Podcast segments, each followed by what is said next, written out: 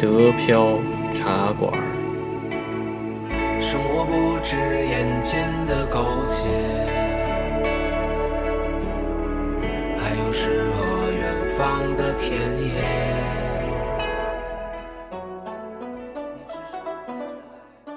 欢迎大家收听新的一期德飘茶馆，我是黄老板。哎，我是老李，大家好。大家好，我是老罗。然后上期节目呢，咱们跟这个老罗就聊到这个比赛的问题了，对吧？根据你的这个你孩子然后参加比赛，然后包括那个你的一些感受来看，就是说，呃，比如说以孩子赢了呀，然后的心态，然后包括孩子输了的心态，然后这块儿，然后你们都是怎么来怎么来对待的？这个确实是一个，我觉得在比赛中特别能锻炼的一个一个点啊。就是说，这个其实我觉得不只是说羽毛球，或者说这个呃某一项运动，而是说这个这个从常规来说，都是一个对小孩子怎么样去挫折教育啊，对吧？大家都对，没错，挫折教育怎么通过这个比赛的形式来去去锻炼他，这个我觉得是一个非常好的点。因为呃一开始当然。小孩子嘛，就刚刚从初学者开始，肯定不可能一下子就赢了，对吧？他都是会碰到强的对手，对吧？呃，别的比他打得好的，比他高大的。那么在这个时候，你怎么样去告诉他说，OK，你可能在某一个点，就或者你在整体上还打不过他，但是你是不是可以在某一个点上啊，那个把你训练里边学的东西能够做出来？那么这个可能就是给他提一些比较。稍微低一点点的要求，不是说我现在就是一次就要赢一场比赛，对吧？对对对，而是说我今天，你你你你只需要拿到五分，对，哎，对对对，给稍微降低一点点他的这个这个呃要求，但是让他觉得说，哎，我完成了这个东西，那么其实是其实是对他，即使输了，也对他是增强信心，是一个很好的帮助，对，是吧？啊，对我学了一个新招，对吧？虽然可能没 赢，但是我把这新招在这场比赛我练练练熟了，哎，也是一种锻炼。对，没错没错。那么其实你一一步一点点一点点做到，尤其是其实呃，我当时也会觉得说，小朋友从年龄比较小的时候，比如说五六岁的时候就可以开始呢，也是一个挺好的呃呃一种锻炼机会。因为那个时候其他小朋友即使说你技术再怎么厉害，再怎么天才啊，也没有说差的，就是就差距没有那么大，没错，对吧？啊，那么你还是有机会可以 可以赢他的。那么这个时候，其实他也会说：“哎，我会了多会了一招，说不定我可能就赢了他。”那么，对吧？那么这个时候，其实对他建立信心也是一个非常好的帮助。真是，我想起那会儿打乒乓球，就是那个，就是比如说，哎，我刚学一左旋，然后就开始练，不定发，狂发左旋，哎，真是学了一招，他就能老赢，真是对神奇的。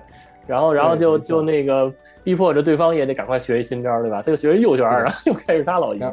呃，然后慢慢的大家都会了。嗯，对，就这个是我特别明显的感觉，就是说从就是因为我想一开始参加 U 九嘛，就是九岁以下，就是七八岁的那些小朋友，那么基本上就是真的是教他一招，就呃一场比赛可能基本上就就都可以赢人家了，对吧？但是到现在他现在已经打到 U 十三的十三岁以下组的这个就不行了，这个大家都得要组合，对，就是你就需要一些组合的套路了啊，对吧？你那个先打到哪个点，然后然后逼着他。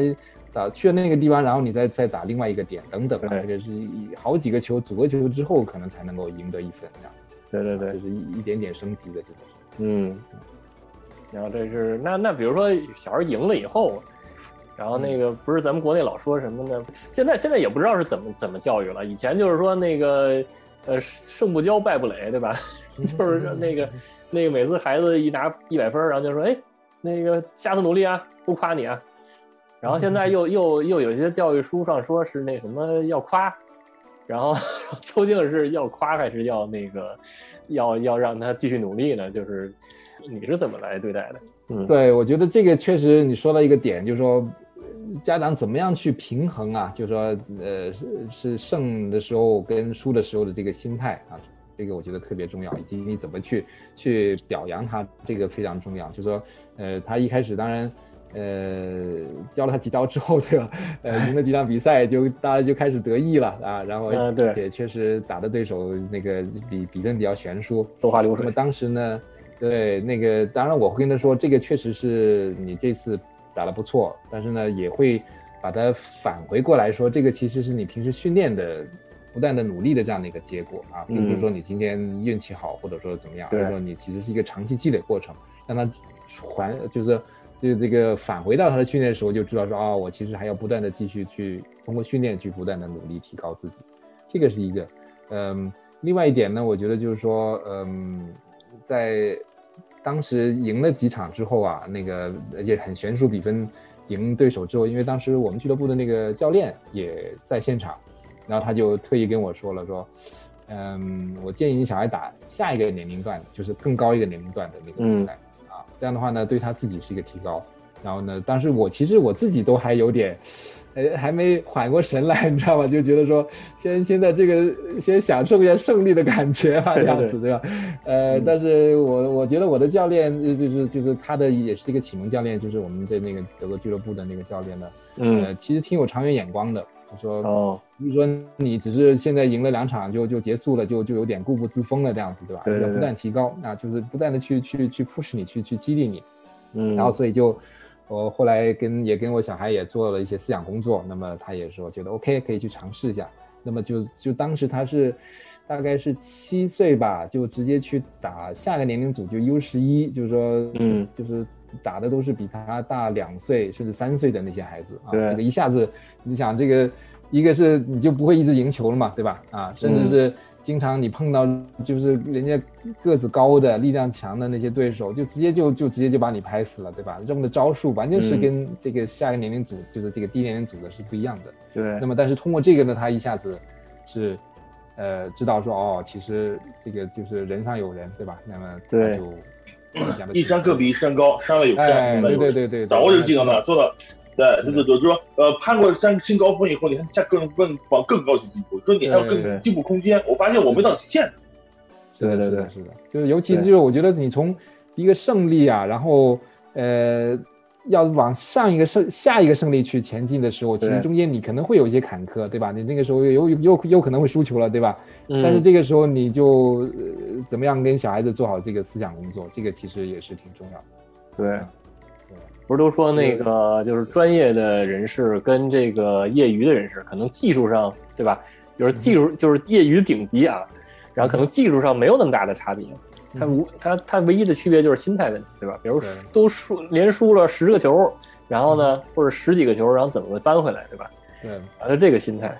对嗯对，这个我当然记得，印象也挺深刻的。有一次就是说，呃，他因为之前的几场同级别的比赛啊，都是一直嗯赢球的，都是拿冠军的。嗯然后呢，突然间有一次，然后到决赛的时候，他就有点 有点飘飘然了，你知道吗？然后呢，嗯就也是同样的对手啊，都都是老对手了，那个决赛嗯对手。结果那一次他就有点心不在焉，当然也跟他的当时状态有关系，然后嗯那场就输掉了。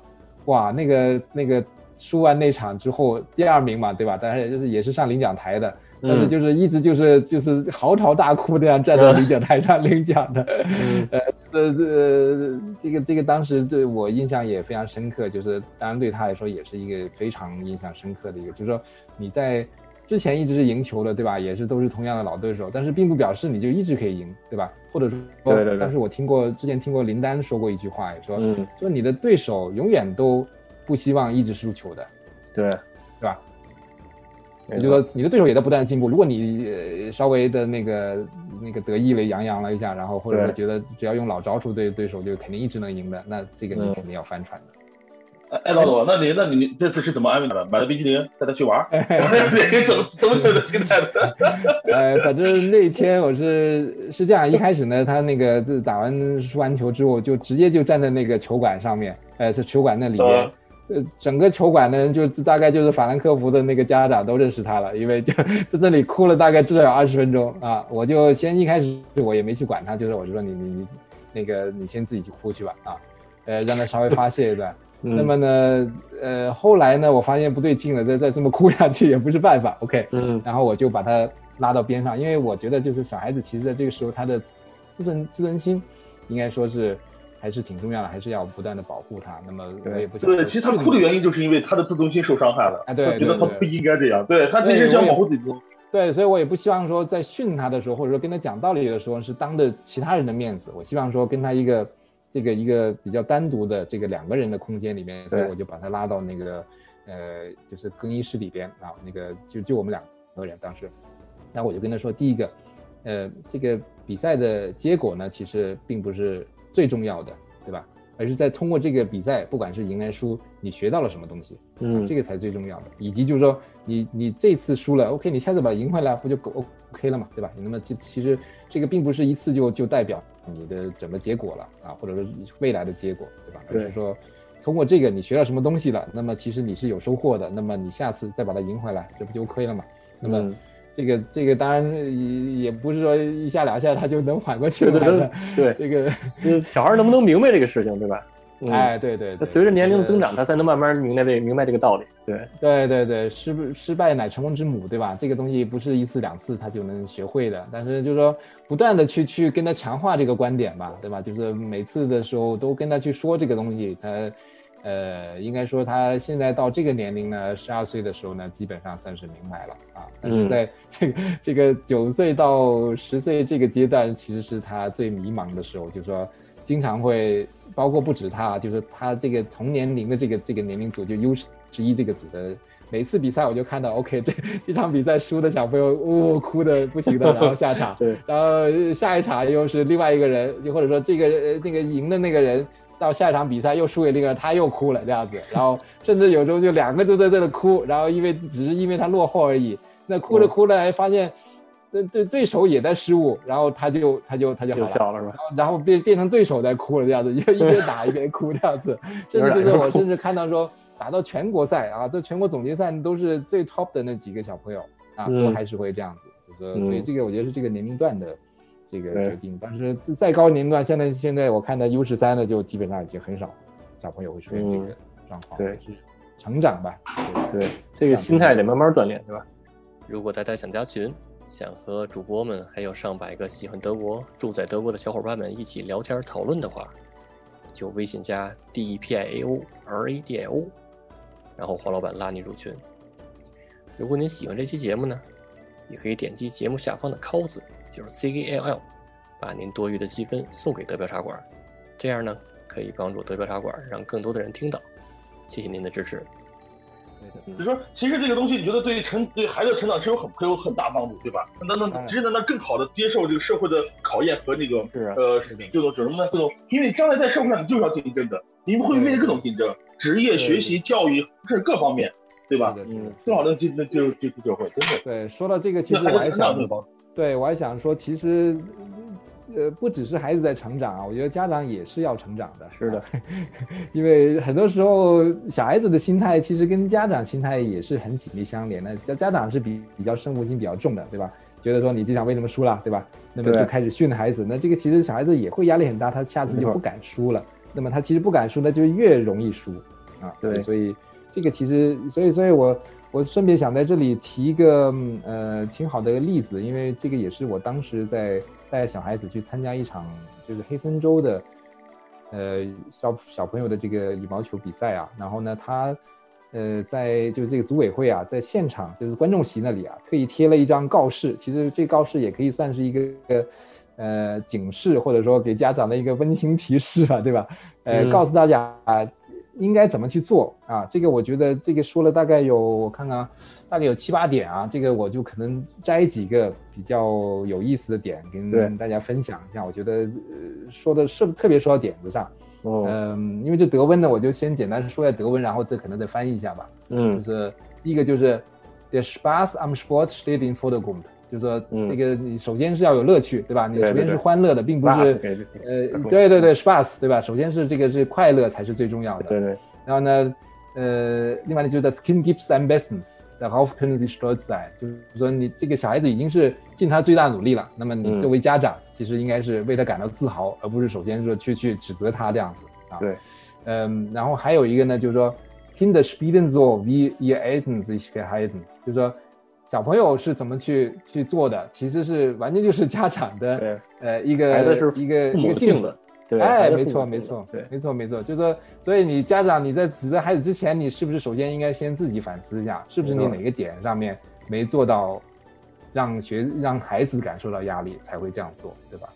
嗯，然后呢，他还说到就是公平，对吧？这个 fairness，做的 belongs fair，就是说这个这个公平是必须要得到。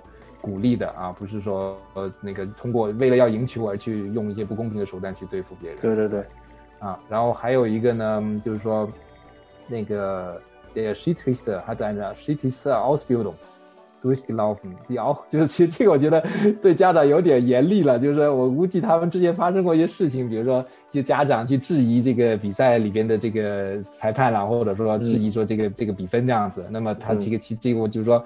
这个家长们，请你们自己先自我反思一下啊！你们有没有这个这个这个教练资格认证，就跑来去质疑这样子？嗯，那万一有吹黑哨怎么办？那主要是倒霉用。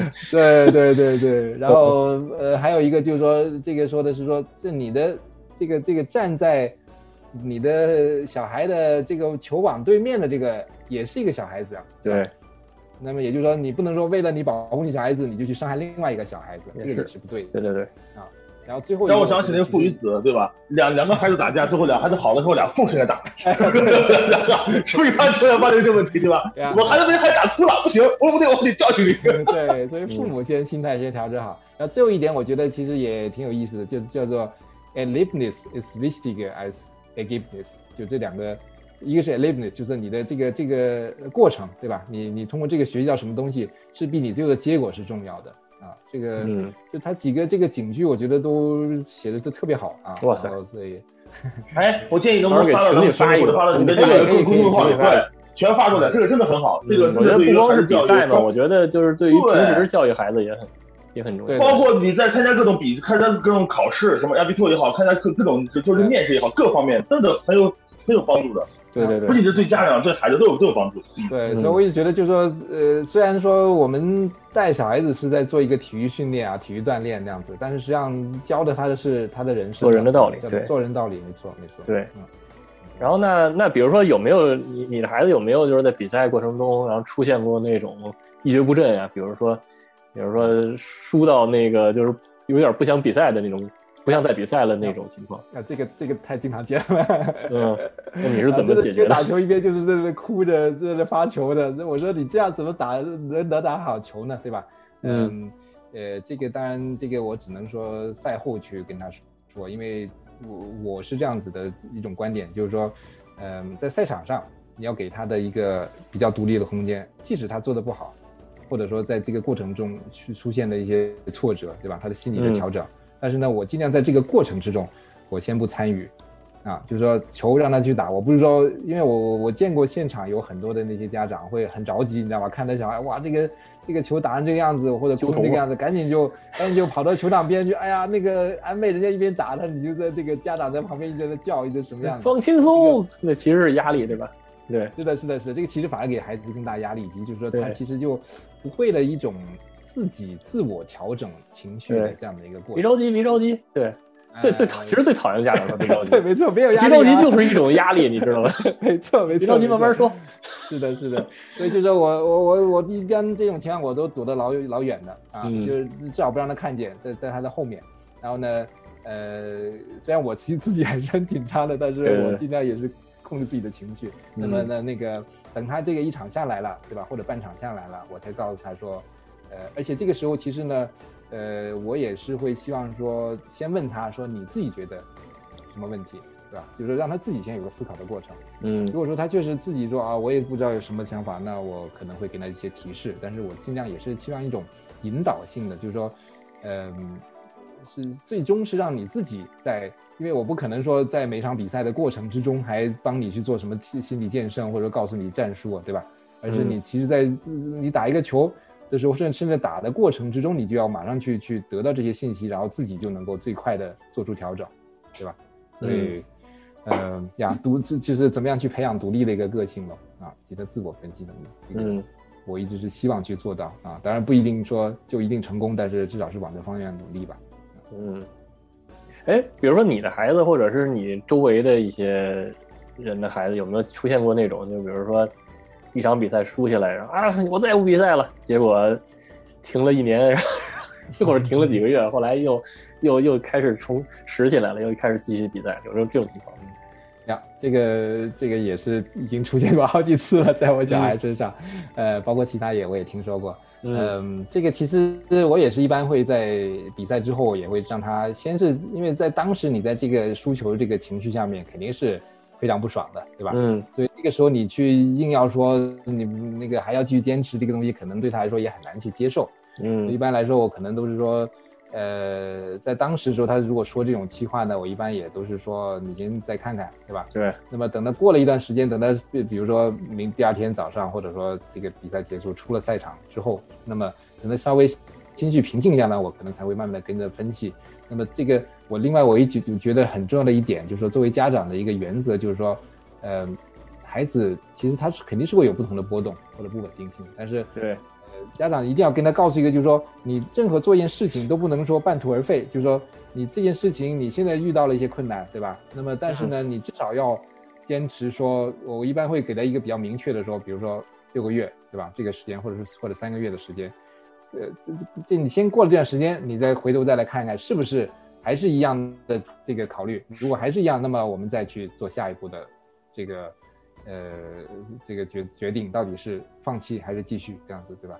那么通常来说，一般过了三个月、半年之后，他都已经老早忘记这个事情了，其实也就也就不会去去有什么，呃，其他的一些想法。那么，对，最终我觉得就是，首先你不能说小孩子一一说我要放弃，突然间因为某一个挫折当下，然后马上就说啊好好，你就去去放弃吧，这样子，这个肯定是我觉得不可取，因为他未来他肯定在，不管是说这个事情，还是说你工作或者说学习上，都可能会遇到这种事情。那这个时候你是不是就直接就放弃呢？不是嘛，对吧？对。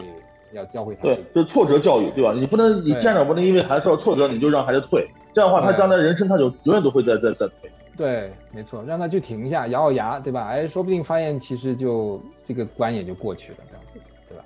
嗯，对，确实是这样。今天收获很多呀，真的，真的，今天收获真的很大。对，没错，挺不容易。我觉得，对，就是作为小孩，当然本身他是在在这个，尤其是这种竞技体育啊，他其实接受的很多是这种挫折教育的。这个对他来说，怎么去这么小的小孩去明白这些大道理，这不是容易的。作为家长也是，对吧？不容易。也是，你去怎么样，先把自己的心态先调整好啊，那个先不要去吼孩子，先不要去自己紧张、着急、害怕什么的。然后你才能够还要把这个心平气和的把你想要说的这个东西灌输给他，然后一点点的让他慢慢去理解啊，这个对家长其实也是一个很大的挑战。对，当国家队队员不容易，当国家队队员的父母更不容易。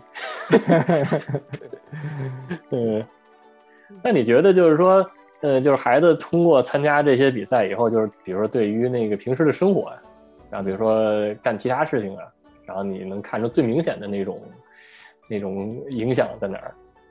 嗯，是这么说吧，其实肯定首先就是他对做事情的这个坚持度，我觉得还是不错的啊。就说他能够，而且这自觉性，我觉得挺高的。哦，对，对，就是他这个事情，他很多时候就不需要我太多的去参与，包括他学习上的一些事情。其实我说老实话，参与的其实并不多啊，因为我发现他他基本上学校的作业也都能够自己能够独立完成，对吧？呃，当然有时候有些时候可能会会去需要问我或者，呃，问我太太，那么但是呢，大部分时间他还是可以自己完成的，那我就尽量让他自己去放手去做。那么最后看他，比如说考试成绩也都 OK，那么我觉得就其实不需要做一些很大的调整了，对吧？嗯。另外就是时间管理，他也知道说 OK，因为比赛这个周末，对吧？这个对刚才说到就是说，因为训练比赛基本上呃训练是一般是在下课的时候，就每每周中的时候，嗯，肯定是不影响学习的。那比赛呢，一般是周末也是应该说不影响学习，但是呢，肯定这个时间上会会缩紧了一些。那么他就平时就要把这个功课做好，对吧？不要拖到周末去做。这个也对他的时间管理也是一个很好的。对。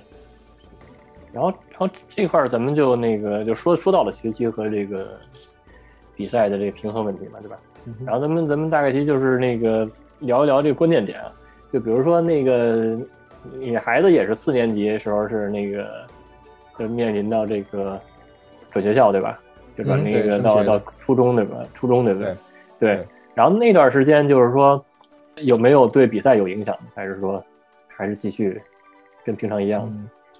嗯，其实，在德国真的，我觉得是氛围特别好的，特别好的意思就是说，特别鼓励你的这些业余兴趣爱好啊，就或者学余的兴趣爱好，就是呃，大家觉得好像说，尤其像国内，可能在这个小升初的时候，这是对小升初了这阶段。对对对对，但是呢，其实在这边，我倒真的觉得说，说老实话，比比我想象中的轻松多了啊。就他这个衔接阶段啊，就是德国特意是为了让你小朋友减少这个衔接阶段的这种压力，或者说这种不适应啊，对，所以他就是说，基本上他成绩就是从这个小学最后的那个成绩，一般只要是算，呃，三年级下学期，四年级上最多算四年级上学期这样子的一个成绩，就已经得出。然后平时成绩对吧？平均分了，哎，对，平均成绩就已经大概就得出来了。考试算一部分，对吧？哎，对对，而且就是这个分数就已经可能就已经送到中学去了啊。呃，所以的话呢，就是后呃，所以后面四年级下学期的时候，其实就呃反而比较轻松了，而且经常像像我小孩他们那学校还安排那种什么 project work，一整个星期、两个星期。就在忙一些，这个对对对，在我们一般的中国家来说，简直是不务正业的事情。在做新项目？对对对对对，就是当时他们做了一个什么项目，你知道吗？就是那个找了一个那种马戏团的呃一些人过来，就是有动物有表演什么来的，然后呢就到他们学校里边去给他们去排练啊，比如说我们排练这个一些跳舞啦，然后可能。跟那些小动物的一些互动啦，然后等等这些节目啊，就这样，然后最后做了一个汇报演出。OK，这个就就花了大概两三个星期的时间。哎，这个老李老李他们好像弄过这个。嗯，是这个，所以对他们来说，其实可能是，呃，一个是保护小孩子的这个他的呃，就是不会说因为要到一个新的环境不适应，对吧？然后呢，呃，另外呢。给你更多的这个空余时间去去经营你自己喜欢的兴趣爱好，对吧？对，说不管是打球或者什么其他的。嗯，这个可能，这个可能对于比如说对于德国的那个家长来说，这是一个常态嘛，因为他已经知道这事儿了。就比如说作为一个中国家长，对吧？你觉得哎，小升初这事儿怎么能那？就是你你是怎么调整心态的？嗯，我觉得其实，因为毕竟学校嘛，他肯定还是比较了解这个孩子本身的特点的，以及这个这个大氛围决定了他其实就就是这样子的，所以我也觉得没必要特意作为一个中国家长就一定要给他硬塞什么东西，可能而且这个小孩子的接受程度也有限，对吧？因为他毕竟在这个环境下长大，他不可能说啊，为什么我同学就不需要去周末上这些课，或者说什么要上什么？呃，各种补习班，嗯，你要给我塞这种东西，对吧？对吧？这个肯定也有也有也有抵触情绪，所以我觉得也没必要去特意做这种事情了。那么顺其自然，按照大大大环境的这个这个大家都是怎么做，那么我基本上这样做。相信学校，相信老师，嗯，对对，相信孩子，对 对，没错没错。就当然就说呃，从这个学习内容本身，当然我不会去特别去呃强迫他一定要或者说硬塞些什么东西，但是说他的这个不管是从性格啊，对吧？他的心理素质的培养啊，这这这种软技能啊，这个我是一直是很重视的啊。或者说，比如他喜欢读书这个习惯啊，这个我是一直培养他的啊。那么就是这个其实是跟你本身学习知识本身好像没有什么很直接的联系，对吧？并不一定就马上就能提高他的分数成绩。但是呢，对于他的整个人生来说，他未来发展都是很有帮助的啊。包括其实为什么我我一直在在这个他体育这方面花了很多的心思，也是说。不只是说因为他这个打得比较好，或者说成绩不错，但是呢，而是说通过这个是让他的这个心态，对吧？之前说了很多的，他的心态就锻炼好，他他的自理能力等等，这些让这个他是一辈子受用的，没错，对吧？而同学也是一个兴趣爱好的培养，对吧？比如说将来压力之余，然后还有一个爱好可以这样缓解一下。嗯，是的，是的，学校里边呢，他如果小孩子你只是在学校里边成绩很好，对吧？很突出，但是呢。你没有一就是没有一个其他的业余爱好，人家就会觉得你只是个书呆子这样子，就其实反而反而比较。德国也是那个跟美国一样，就是属于那个那体育体育好，可能那个就会比较受欢迎，也是这种。对对对对，就是不一定是体育，就是反正各方面其他的，对吧？有趣的只是学校里边的，哎，对对对对，那么人家就觉得你是一个有趣的人，不是一个死读书的人那样子。对对对。嗯，哎，我觉得这个话题特别好。将来咱们那个，因为因为我我们一直在找，我跟老李一直在找，就是孩子上初中的那个 家长，终于找着了。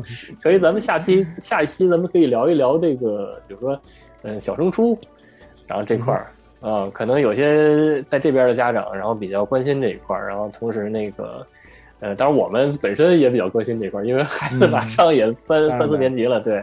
所以就是可以聊聊这块的这块的事情，然后看看对对，这个也是一个对很大的话题。对待这个，对，是的，是的，是的。对，比如说四年级的孩子，那压力大不大呀？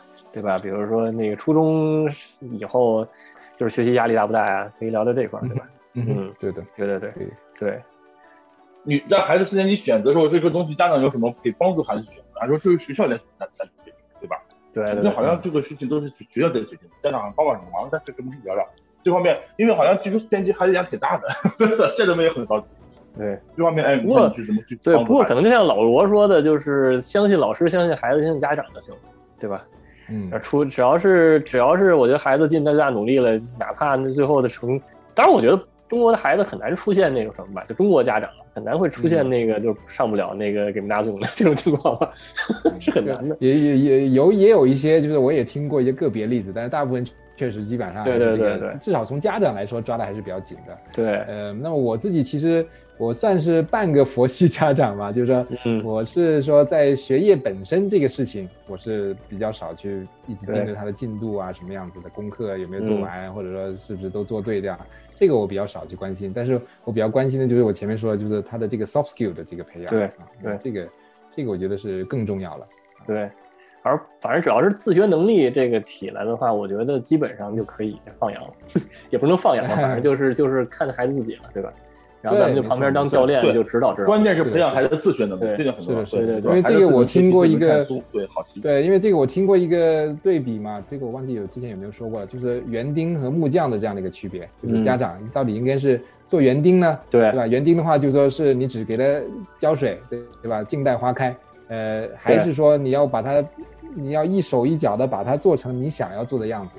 对对对，这两个是其实从反映在你平时的这个教育理念上或者教育的作为上是有很大区别的，对吧？如果说你是想要把它一定要捏成你想要的样子，你平时你就会捏得很紧，那么这个时候其实小孩子也会跟你的这个抵触情绪也会比较高，因为毕竟每个孩子不一样，对吧？你不可能说他完全按照你的想法去做。那么如果说你是只是说把他的这些基本的技能培养好了，那么最后路呢让他自己走，其实这个时候他他也会轻松。小孩子没错，就作为家长，其实心态也会能够稍微平和一点。对，但是但是但是我觉得还是也也跟大环境有关系，就是说你是一个园丁的环境，还是一个木匠的环境，对吧？反正咱们要做到，就是说别在那个。呃，园丁的环境，然后干出木匠的事儿就行。对 对对，确实，嗯，行，我觉得这期聊的挺好的，对吧？然后咱们从那个比赛的这个流程，然后到这个孩子的这个，对吧？这个软实力的培养，对不对？对对，到孩子心态的调整，还有从比赛，还有什么如何让孩子去成长。其实我觉得今天我们虽然聊了比赛体制，但真正的核心是如何在孩子参与当中。父母的鼓励下，孩子真的成长起来，甚至更早的去准备好这样的社会严酷的这种竞争环境，如何让他去成长。对，这个其实挺好。没错，对，运动培培养只是一种，只是一个手段，对吧？最终的目的是什么样子？对对对对，其实就是那个家长嘛，既要像园丁，可能又要像那个教练嘛，对吧？嗯哼，要是旁边指导他，然后指导他怎么做，然后真正他要做什么，还是得靠他自己，对吧？对，没错没错，这个当时我上过一个那个教练员培训课程啊，他也是说，就是你如果平时在呃就是比赛的间歇的时候，你要跟小孩子去做站就是站前的那种指导，对吧？那个这个时候他也说了一个几个要点，第一个就是你最多讲两到三个点就 OK 了，啊，就是说你讲的再多，小孩子在在那个当下也不可能吸收的。对，那然后呢，另外一个就是呃。你能够是能够马上能够运用上的，就你不能说啊，你这个基本动作没做好这样子，这个这个球你怎么老是打下网这样子，这就没用的，对吧？这种话你你等到训练的时候再去跟他教好了，对吧？你现在临场没用，你只能教他战术上的东西。嗯啊，你要打那个呃后场反手的位置，对吧？让人难受，或者说打这个点，然后再打另外那个点等等。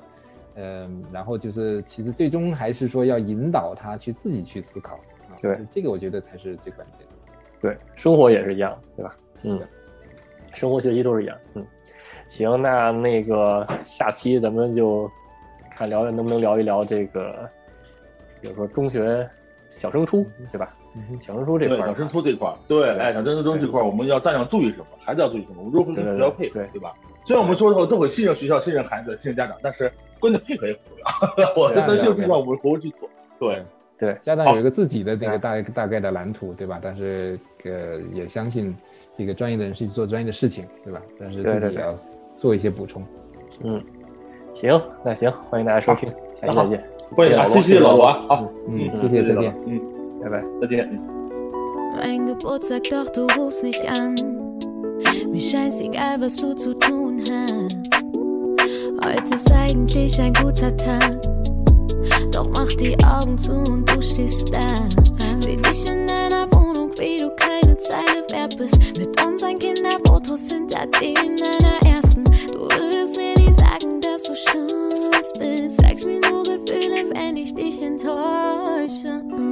Sieh Fotos von dir als Soldat, doch für mich bist du kein Kämpfer. Du bist der Grund für Mamas Schmerzen und die Tränen meiner Schwester. Hättest bleiben müssen, auch in deine Ehre befleckt war. Du hast mit deiner einen Entscheidung drei Leben verändert. Sag mir wieso, ich brauch ein Warum. Wir hatten keinen Strom und du warst wo. Nenn mir deinen Grund, öffne deinen Mund. Ich weiß, als ich das Licht der Welt sah, wolltest du mich nicht nehmen. Warum hoffe ich denn, Dunkelheit wird dazu führen, nicht zu sehen, ja. Yeah. Ich baue mein Paradies auch ohne deine Steine.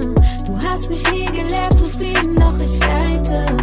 Werd ein Teil der Reise oder lass es bleiben. Doch lass es für immer sein, wie immer du entscheidest.